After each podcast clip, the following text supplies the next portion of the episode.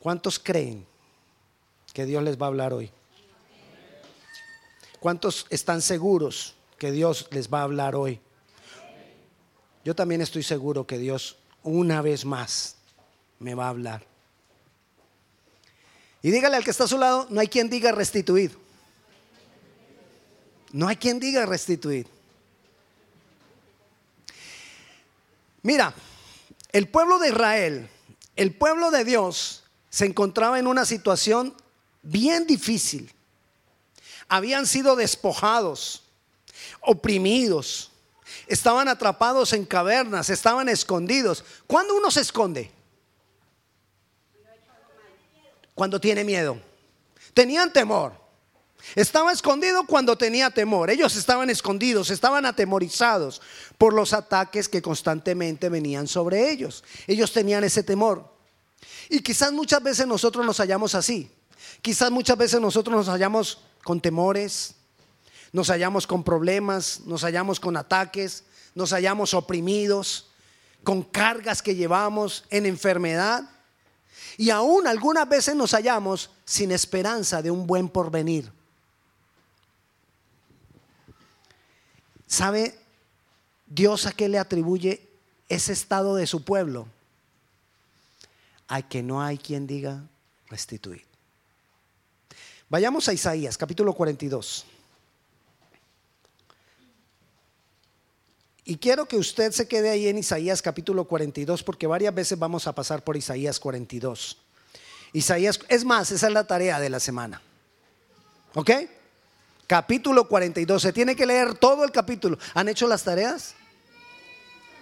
¿Sí? Espero que hayan hecho las tareas. Capítulo 42 es la tarea. ¿Ok? Entonces, se va a leer todo el capítulo 42. Y dice entonces el capítulo 42, el versículo 22 y 23.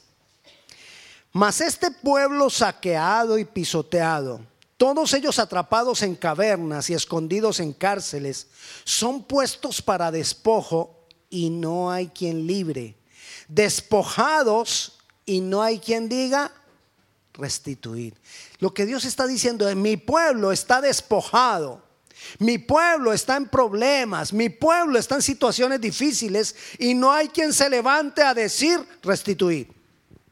O sea, que si hubiera quien se levantara a decir restituir, las cosas quizás cambiaran. Y además eso, Dios lo relaciona con el porvenir. ¿Cuántos quieren un buen porvenir? ¿Cuántos quieren un, mejor futuro? ¿Cuántos quieren forjar su destino y el destino de sus hijos y de sus generaciones? Pues mire lo que dice el versículo 23. ¿Quién de vosotros oirá esto? ¿quién atenderá y escuchará respecto al porvenir? Es decir, ¿quién de ustedes va a entender que si dicen y dicen y dicen restituir, entonces eso va a afectar tu porvenir?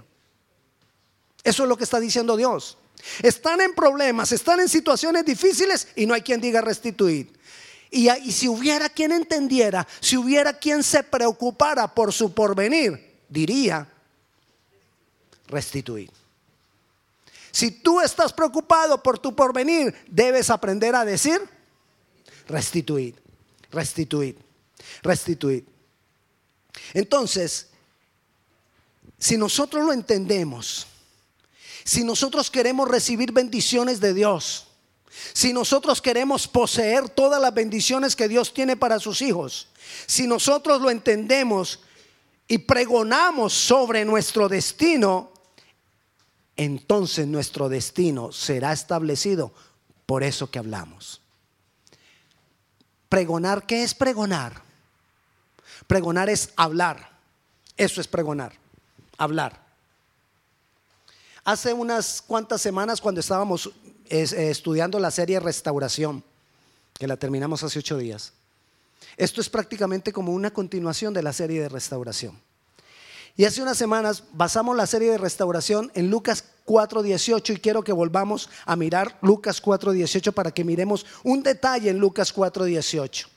Dice, está hablando Jesucristo y Jesucristo dice, el Espíritu del Señor está sobre mí por cuanto me ha ungido para dar buenas nuevas a los pobres. Me ha enviado a sanar a los quebrantados de corazón. Y escuche, a pregonar libertad a los cautivos y vista a los ciegos.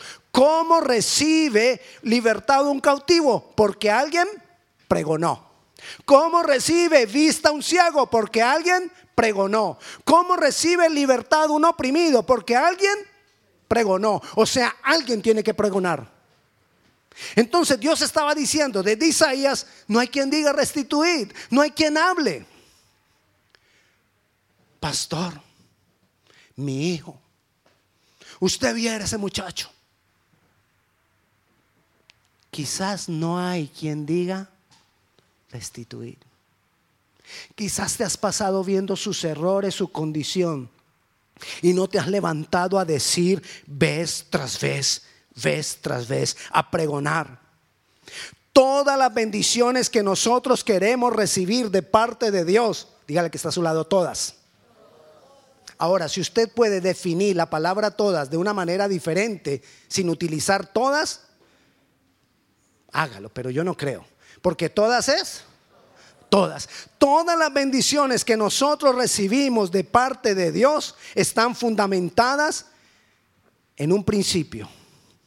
Creer y decir. Eso te lo repetiré y te lo repetiré y te lo repetiré. Creer y decir. Creer y decir. Amén. Dígale al que está a su lado. Sí, hágale señas. La seña nomás, no le diga nada. Creer y decir, eso se te va a quedar grabado. Tú necesitas creer y decir desde la salvación. Porque para la salvación dice que si tú creyeres que Jesús es el Señor y declarares con tu boca que Jesús, que Dios le levantó de los muertos, serás. O sea que tienes que creer y decir. Desde la salvación necesitamos creer y decir. Ahora, para cualquier bendición necesitamos creer y decir. Creer y decir. Entonces, imagínese que usted tiene un problema. Cualquier problema. Un problema viejo, no el de ahora, no, no le dé mente al, problema que tiene ahora. Traiga uno viejo, porque si trae el problema que tiene ahora, ahí se, se, me apachurra. ¿Se acuerda que le expliqué qué, quiere decir en colombiano apachurrar? Sea, apachurrar es cuando uno está apachurrado. Ok, entonces, imagínese el problema, cual sea el que usted tenga. ¿Y qué dice Marcos 11:23? También está hablando Jesucristo. Te estoy dando versículos del Nuevo Testamento donde Jesucristo mismo habló y dijo, porque de cierto os digo que cualquiera que, que qué? Que dijere a este monte, a este problema, a esta situación difícil, quítate y échate en el mar y no dudare. Es decir, que creyere en su corazón. No dudar en su corazón, sino que creyere que será hecho lo que dice, perdón, que será hecho lo que dice, entonces lo que diga le será hecho. Ve todas las veces que utiliza ahí el verbo decir. Porque de cierto, de cierto digo que cualquiera que dijere este monte, quítate y échate en el mar y no dudar en su corazón, sino que creyere que será hecho lo que dice, lo que diga le será hecho. Ese es el versículo para aprenderse esta semana. Fue el que pusimos en el, antes de los anuncios, después de los anuncios. Porque recuerda, cuando tú memorizas un versículo, ese versículo en tu boca, creyendo, se constituye en poder de Dios. Poder de Dios poder de Dios. Entonces, hay que construir la restauración a través de decir y decir y decir y decir. Y no, no quiero entrar en una canción, pero necesitamos decirlo una y otra vez. Y tus bendiciones entonces no van a depender de los hombres Tú no vas a depender de los hombres, tú vas a depender de Dios. Tenemos que aprender a confiar en Dios. No confiemos en los hombres, confía en Dios. Amén. Confiemos más en Dios. Yo encuentro un patrón, para que lo entendamos mejor, yo encuentro un patrón en la mayoría de acontecimientos de Dios, en la mayoría de, de situaciones donde Dios opera un milagro o donde Dios opera una manifestación sobrenatural. Yo en la Biblia encuentro un patrón que siempre hubo alguien que lo declaró. Siempre hubo algo, alguien que lo declaró. Así Dios lo hubiera dispuesto, había alguien que lo había declarado. La obra de Cristo. ¿Quién podría evitar que Cristo viniera? Nadie. Dios había dispuesto que Cristo se iba a ser hombre, ¿verdad? ¿Verdad? Ah, yo dije, me equivoqué, iglesia. Dios había dispuesto que Jesucristo se iba a ser hombre e iba a morir por nosotros. Eso nadie lo podía evitar. Sin embargo, Él antes de Cristo envió a un hombre que lo dijera, Juan el Bautista. Y Juan el Bautista vino, dice la palabra, a abrir camino para el Señor. Y Juan el Bautista empezó a decir que el reino de los cielos se había acercado. Y Juan el Bautista se empezó a, empezó a decir que era el tiempo el que el Mesías se iba a manifestar. Porque era necesario que alguien lo dijera. Fue profetizado en Isaías la venida de Cristo. Porque era necesario que alguien lo dijera. Los milagros que hizo Jesucristo fue necesario que Él los dijera. Todo opera porque alguien lo dijo. Te lo voy a explicar cómo veo yo que funciona. Cuando Dios creó al hombre, ¿qué le entregó al hombre para que gobernara? ¿Qué le entregó? La tierra. Y entonces le dijo, señoread, sojuzgad y multiplíquese. ¿Ok? ¿Claro? Entonces, para Dios, ¿quién es el administrador de la tierra? El hombre. El diablo vino como un usurpador. Engaña a Adán y a Eva y les quita el señorío sobre la tierra. Pero para Dios, ¿quién debe gobernar la tierra? El hombre. Entonces Dios, cuando va a hacer un milagro, Él viene y lo declara, antes de hacer el milagro, lo declara a través de un hombre, porque Él lo puso a gobernar. ¿Me entiende? Entonces Dios no va a aparecer de repente en tu casa. Milagro. No. Él envía a alguien que declare ese milagro. Amén. Y entonces Él pareciera, esta parte me gusta, Él pareciera que en las familias escoge a uno, a dos y a unos pocos para que ese se encargue de hacer las declaraciones en esa familia. Y esta es la parte que me gusta. ¿A quién crees que escogió en tu familia? ¿A quién? ¿A quién? A ti. Y tú esperando un milagro. Y Dios confiando en que tú eres el que va a declarar ese milagro en tu casa. Y Dios esperando que tú declares ese milagro en tu casa, que tú declares esa sanidad en tu casa. Pastor, vaya a mi casa. Yo voy. Amén. Pero ¿cuándo lo vas a hacer tú mismo? ¿Aló? No estoy evitando que usted me diga que vaya a su casa. Seguro que no. Si usted necesita que yo vaya a su casa, yo voy a su casa. Pero la idea es que crezcamos cada día más. Y tú mismo decretes los milagros. Tú, tú mismo digas restituir y las cosas sean restituidas y las cosas sean manifestadas. Vayamos otra vez a Isaías 42. El versículo 21. Mira lo que dice el versículo 21. dice que Él quiere engrandecer la ley. Jehová se complació por amor de su justicia en magnificar la ley y engrandecerla. Te explico. ¿Qué es lo que Dios quiere hacer? Dios quiere que se cumplan todas sus promesas por su justicia, por su amor. Dios quiere y Dios quería en, medio de su pueblo Israel que todas sus promesas se cumplieran. Dios quiere cumplir todas las promesas sobre ti. Pero ahí es cuando Él dice, yo quiero engrandecer la ley. Por amor y por mi justicia quiero engrandecer la ley. Pero este pueblo está despojado, está escondido, está llevado, mejor dicho, si, si, si Jesús, si Dios hubiera estado en este momento hablando, hubiera dicho, este pueblo está llevado. Este pueblo está mal.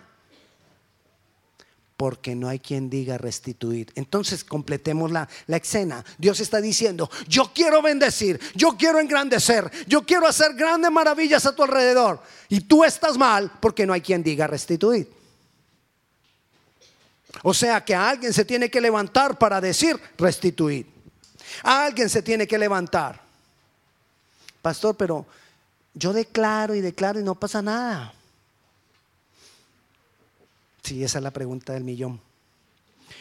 Posiblemente hay que mirar algunas cosas.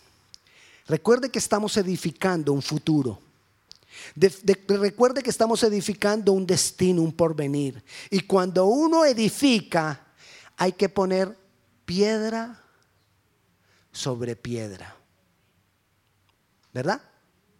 Piedra sobre piedra. Vez tras vez hay que declarar.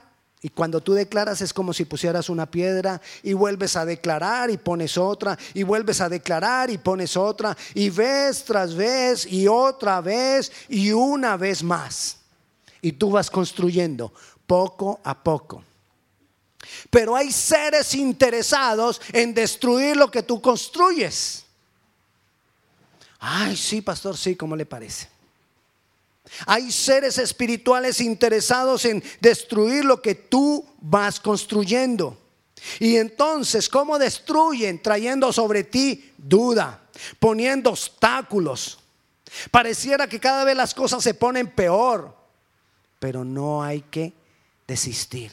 Hay que insistir, hay que persistir, porque construir un destino es un proceso. Porque construir un destino no se construye de la noche a la mañana. Porque construir un destino es haciéndolo vez tras vez, creyendo y diciendo, vez tras vez, creyendo y diciendo, vez tras vez, una y otra vez. Pero nos desanimamos. Siempre que el pueblo de Israel quiso levantar las murallas, los enemigos venían y se las, destruían.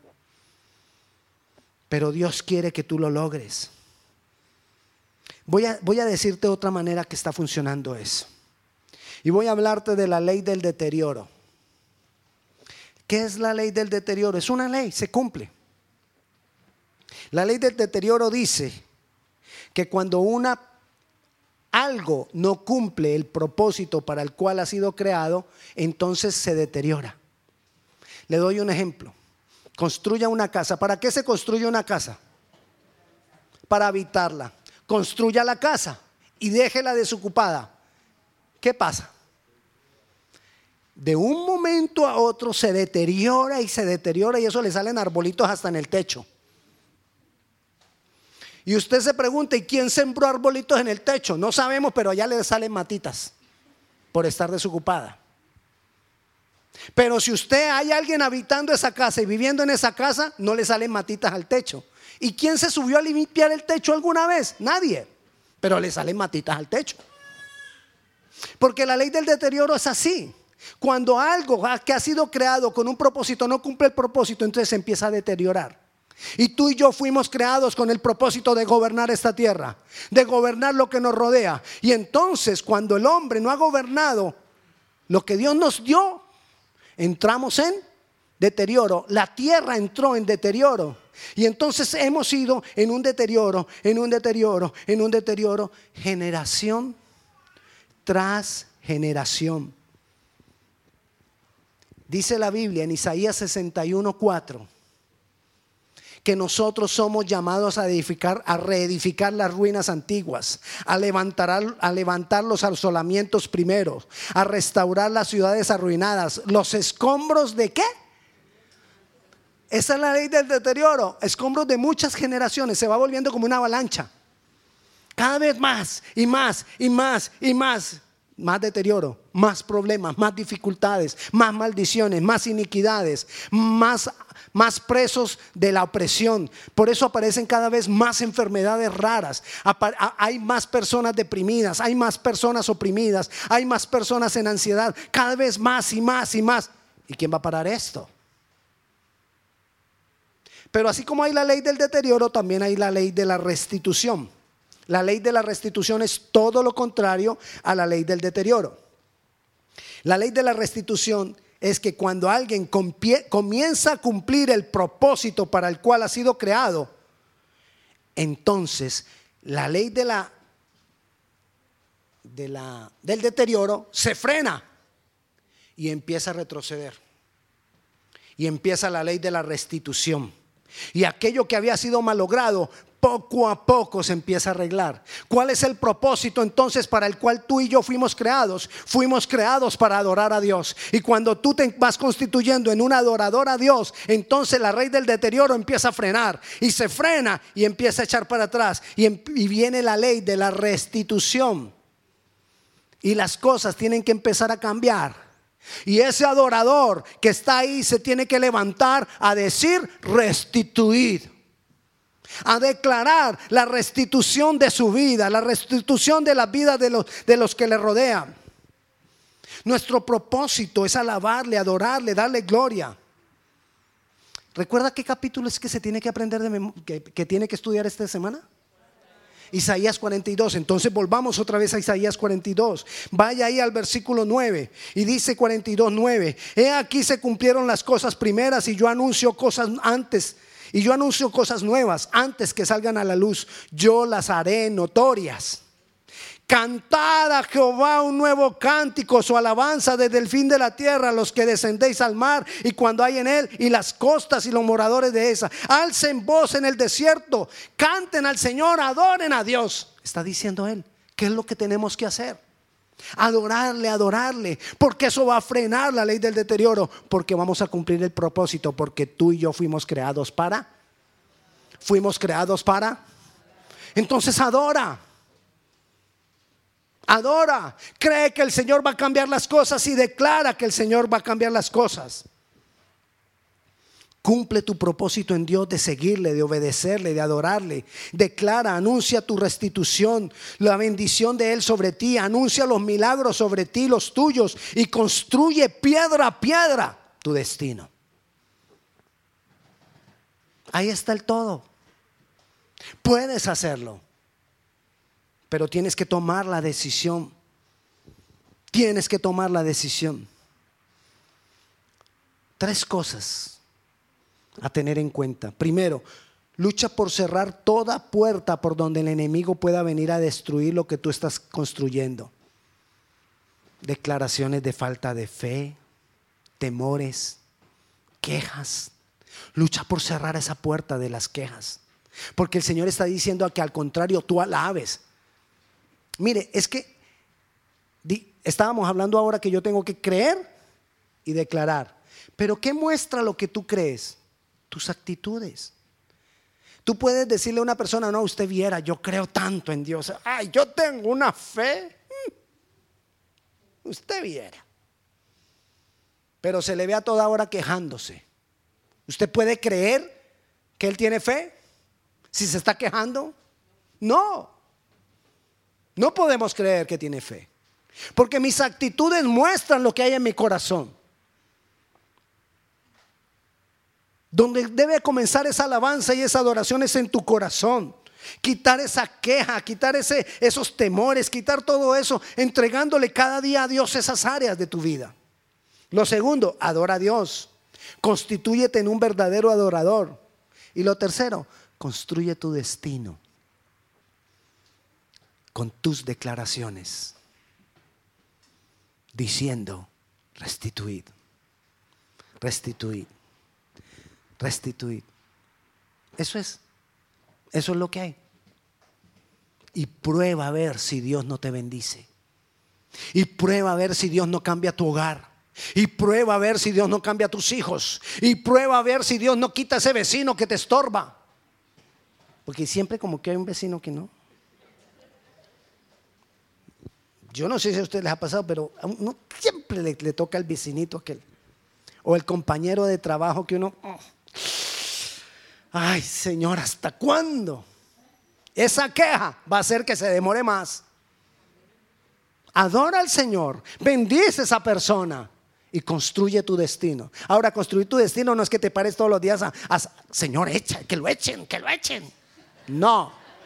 Tú no puedes basar tu destino en la injusticia de otro, en el dolor de otro. No. Solo adora. El Señor lo va a mover y le dará otro trabajo, no lo va a dejar en la calle. Tú quisieras que quedara en la calle. Ay, sí, para que vea. Se metió con un hijo de Dios. Y decimos así, orgullosos. Se metió con un hijo de Dios. Y creemos que es que Dios, Dios no va, va a andar vengándose, haciendo mal sobre los otros. No, así no es Dios. Dios lo va a mover bendiciéndolo. Ay, ¿cómo le parece, pastor? Yo estaba orando para que quitaran ese, ese, ese, ese compañero de trabajo que me ha hecho tanta mal y le salió un trabajo tan bueno en otra parte. ¿Y qué esperabas? ¿Querías que lo quitara? Dios lo quitó. O lo que esperabas era venganza. Ahí sí no. ¿Me entiende? Tenemos que mirar cómo es que nosotros vamos a edificar. Yo no puedo poner piedra sobre piedra poniendo las piedras en la cabeza de otro. Así no funciona. Porque Dios quiere engrandecer su ley, Dios quiere engrandecer su justicia, Dios quiere engrandecer su amor a través de ti. Amén. Entonces, recuerda, hay que hacerlo. Tres cosas. Cierra las puertas. Adora a Dios. Y declara todos los días las bendiciones sobre tu vida, sobre tus hijos, sobre los que te rodean. No sabemos cuánto tiempo va a demorar porque no sabemos qué tanta consecuencia traía esa ley del deterioro en tus generaciones. Pero de que Dios lo va a cumplir, Dios lo va a cumplir. Porque Dios es fiel a su palabra. Amén. Declara sobre la vida de tus hijos. Declara sobre la vida de las personas que están contigo. Declara sobre ellos. Amén. Vamos a orar.